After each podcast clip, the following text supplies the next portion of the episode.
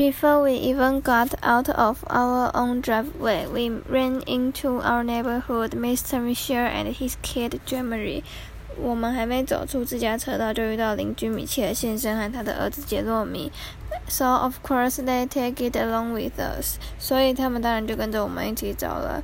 Manny and Jeremy wouldn't trick or treat at any houses with spooky decorations on them. So that ruled out pretty much every house on our block。只要有恐怖装饰的房子，杰洛米和曼尼都不肯去敲门，所以我们几乎每一家都得跳过。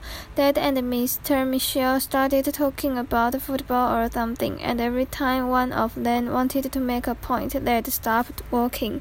爸和米切尔先生开始聊美式足球什么的，而且每次他们有人要发表意见的时候，就会停下脚步，布拉布拉布拉，哇啦哇啦哇啦。So we were hitting only about one house every twenty minutes. 所以我我们差不多每二十分钟才能敲一家门。After a couple of hours, Dad and Mr. Michelle took the little kids home. 过了一两个小时后，爸和米切尔先生带两个小小孩回家了。I was glad because that meant me and Rolly could take off。我很高兴，因为这表示我和荣利终于可以开工了。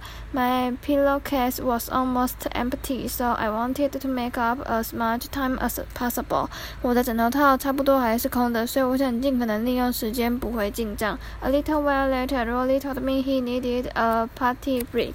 过没多久，荣利说他要上厕所。I made him hold off for another forty-five minutes. 我让他忍了四十五分钟。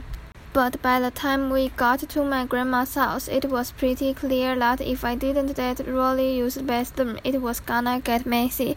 不过，等我们到外婆家的时候，我看得出来，如果我再不让他去上厕所的话，可能就很难收拾了。So I told Rolly if he wasn't back outside in one minute, I was gonna start helping myself to his candy。所以我跟荣丽说，如果他一分钟内没有出来，我就要开始吃他的糖果了。